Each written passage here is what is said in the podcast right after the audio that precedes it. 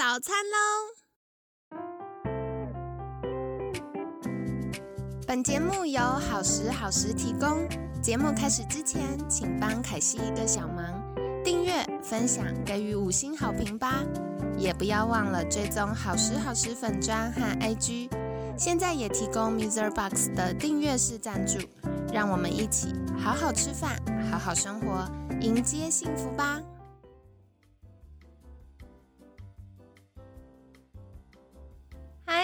来到凯西陪你吃早餐，我是你的健康管理师凯西。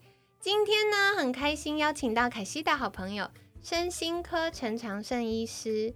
陈医师早安，凯西早安，各位听众朋友大家早安。好的，那到了星期四呢，我们想要来聊聊话题，就是凯西记得以前我还在念书的时候，有一阵子很流行一本书，叫做《少年维特的烦恼》。那本我小时候有在看，对吧？对吧？是，所以啊，我觉得可能听众们。就是跟凯西年纪差不多的，还有听过这本书，可能再年轻的听众就不知道这本书是什么了。那简单来说呢，我觉得，呃，小时候啊，我小时候就是所谓容易想太多的小孩，我自己。那所以有的时候我就会发现，哎，脑袋乱糟糟的，好像有很多的情绪。可是有的时候不知道怎么说，就觉得啊，好像有点生气，有点委屈，然后有点难过，有点开心，有什么就是好多情绪哦。可是好难具体有条理的表达。那另外一方面呢，有的时候跟大人说，大人就会觉得说，哎呀，你想太多了，小朋友不要想太多。对，然后可是像回过头来看呢，嗯。我不得不说，还真的是想太多。好，但是对于当时那个小小的凯西来说，的确就是一个过不去的坎。你就是会一直在脑袋里想，然后会有哇好多的，不管是担忧或恐惧，或者是愤怒，或者是嗯快乐或什么，就是好多。那想请教陈医师的是，我们要如何观察孩子有没有一些说不出来的忧郁或焦虑？或我们可以怎么样去帮助他们呢？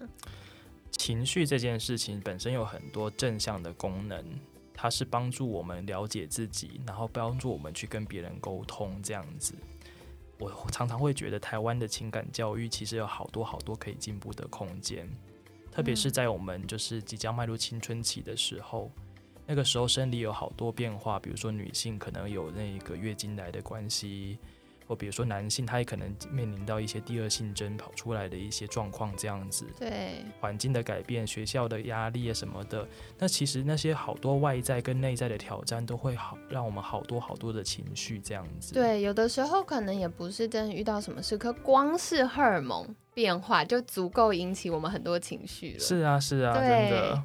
然后其实大人们常常会，我遇到的家长们常常会跟我说，孩子都不肯跟我讲他的情绪。对，这就跟我们周一聊到，如果小时候跟孩子的关系不够呃开放，然后对那个关系不够 close 的话呢，孩子到了这时候就更难开口了。真的，嗯，这个是一个部分。另外一个部分，我想是其实。使用词汇去描述自己的情绪状态，这一个功能吼是人类心智的高级功能。哇哦，真的，你哎回回想一下，我们大概什么时候会学习到忧郁或者是焦虑这些词汇的呢？我们有自己有办法，我们这些大人自己有办法精准的用这些词汇描述我们的情绪状态吗？的确很难呢。不要说小朋友，像我有时候在服务客户的时候，因为 凯西服务健康管理，我们。都会很相信身跟心的健康会互相影响，是，所以我遇到他有一些呃压力很大的健康指标的时候，我就会问说你最近的情绪怎么样？然后有时候大家会给我一个答案，我再下去跟客户进一步讨论的时候，大家就会卡住说不出来。真的，嗯，通常就会说啊，我不知道，我情绪还好。普通对，或我觉得我没有压力啊。我说嗯，然后我就 对你的经验跟我的很类似，我常常也会想说，可是我看你好有压力的样子。对，就是从我们观察的指标，或者是从对方的反应，我就说嗯，不是，真的真的。所以其实呃，情绪教育真的是从小越早做的话，其实就越有帮助。一方面让孩子们认识说，有这些情绪是人类天生的一部分，那都是很正常的。对。二方面是疏导孩子的情绪如何自我调试，所以像是呃，假设在小学的阶段呢、有一些那个出版社他们有出一些情绪的一些卡片这样子，对对，帮助孩子去认识说，哦，所以我的脑袋在想什么，我的身体感受到什么，这可能是什么情绪，那个就还蛮有用的。大人们看到这些情绪卡片，可能也会得到一些收获，这样子。嗯嗯，所以大家可以透过一些练习帮助孩子，其实有的时候也是帮助我们自己啦。是啊，是啊，真的嗯。太好了。那延伸的话，就是想再请教，嗯、如果家长觉得孩子的状态不太好，可是呃又不太确定，然后也不知道这时候该不该去询问的时候，有没有一些孩子常见的呃行为表现是可以嗯观察的呢？好的，好的。孩子如果自己不讲的话，那我们大人旁边就只能用观察的方式看看他们的行行为这样子。对，那通常在家里面或者在学校校里面，有几个行为是我们常常在临床上看到，那表示的孩子的身心状况不很不是很稳定。嗯，我们称之为身体化症状，哦，情绪会在身体上面有一些造成一些不舒服，那孩子嗯通常就会用这样子的不舒服来展现。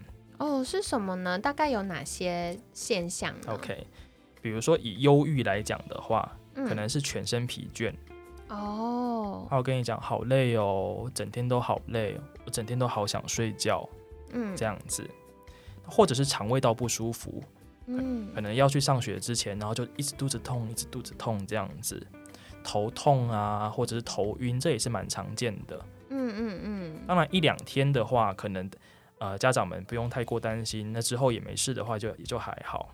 但如果是持续好久，比如说持续了一两个礼拜，那你带他去做一些身体检其他科别的小儿科的检查了，发现没什么太大问题，那或许就可以回过头来问问看说，孩子是不是在生活当中，在学校当中遇到了一些困难，嗯，是不是有一些说不出来的情绪需要来疏通的了？这样子。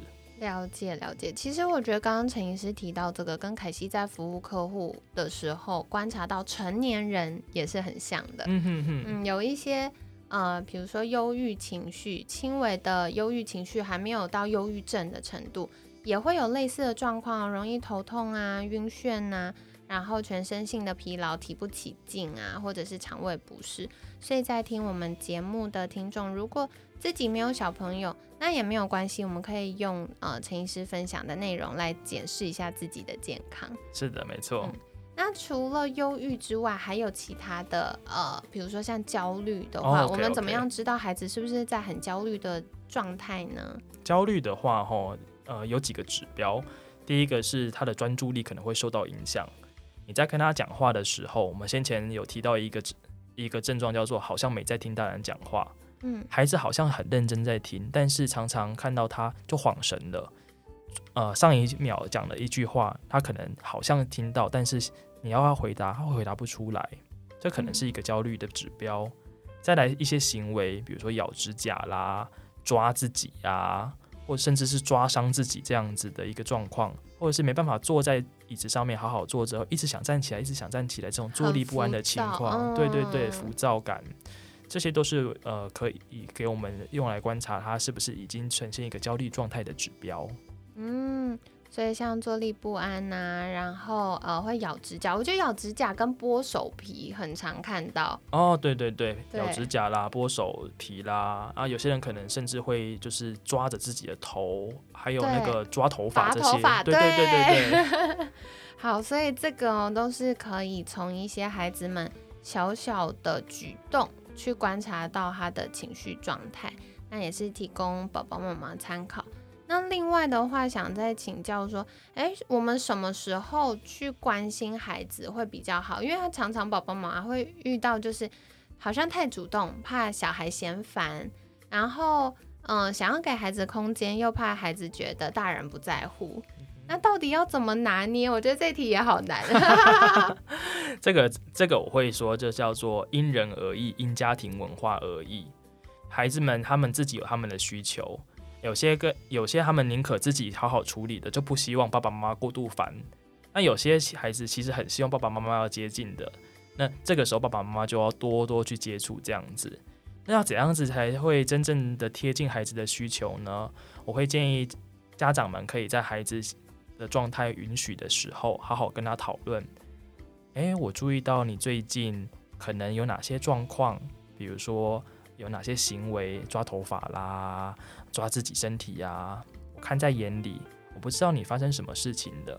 如果你愿意的话，我什么时候关心你比较方便吗？这样子，可，嗯，我有时候常常也会跟那个家长讲说啊，比如说孩子在房间里面，他一个人关着起来，那你可以，比如说，也不需要特别去问他说啊，你怎么了？发生什么事情？学校怎样怎样子？孩子有可能会觉得很烦，半小时、一个小时，敲敲门，打开门看一看，确定没什么太大的状况，让孩子知道你在关心他。嗯然后同时你也保持着尊重他自己处理自己状况的空间，这样子也是不错的。哦，了解了解。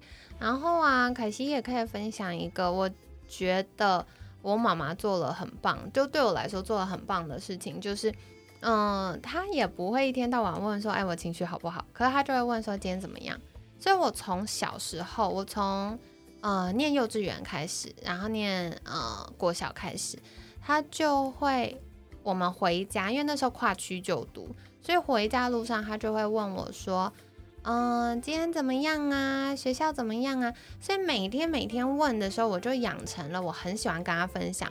所以后来不管是念书遇到挫折，交到开心的朋友，还是谈恋爱了，还是工作怎么样了，我就会很习惯的要跟他讲。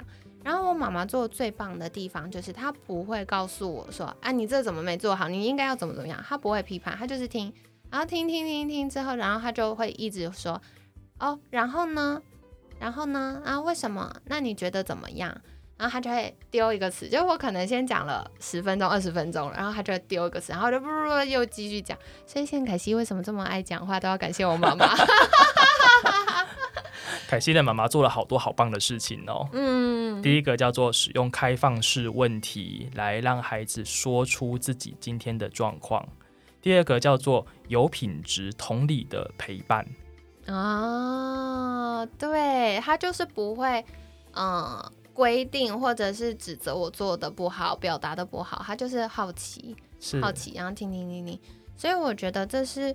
嗯，我自己在度过青春期那个所谓叛逆期的阶段，比较平缓的原因是是是，嗯嗯，所以也跟听众朋友们分享。然后，嗯，我觉得啊，其实现在的孩子们都非常幸福，因为现在的爸爸妈妈都更有意识，然后更积极的去学习我们要怎么样去照顾我们的孩子，然后怎么样跟孩子互动。那另外一方面，我也想要再跟宝宝妈妈说的，就有的时候给自己一点空间。对，没有很完美的表达也没有关系。然后，嗯，我们就是自己放轻松了，孩子就会放轻松。因为我常常会发现孩子很焦虑，然后一看他妈妈，他妈妈也超焦虑，真的会互相影响。是的，对对，所以这个就是跟宝宝妈妈分享喽。那今天呢，也很感谢陈医师跟我们聊了许多关于小朋友情绪的话题。所以第一个就是呢。啊，如果是属于忧郁，容易有忧郁，呃，也不能说容易有忧郁情绪，就是小朋友正在有忧郁情绪的时候，他的表达方式可能是全身性的疲倦啊，容易头痛啊、头晕啊、肠胃不适啊等等的。那如果是焦虑呢，他可能就是哎会一直想站起来，会一直想动来动去，会有点坐立不安。然后另外是常常看到会有咬指甲啊、剥手皮呀。然后拔头发啊，抓自己呀，这种呃反应的话呢，它可能没有非常的明显。可是如果我们观察到几次，就可以开始试着去跟孩子沟通，嗯。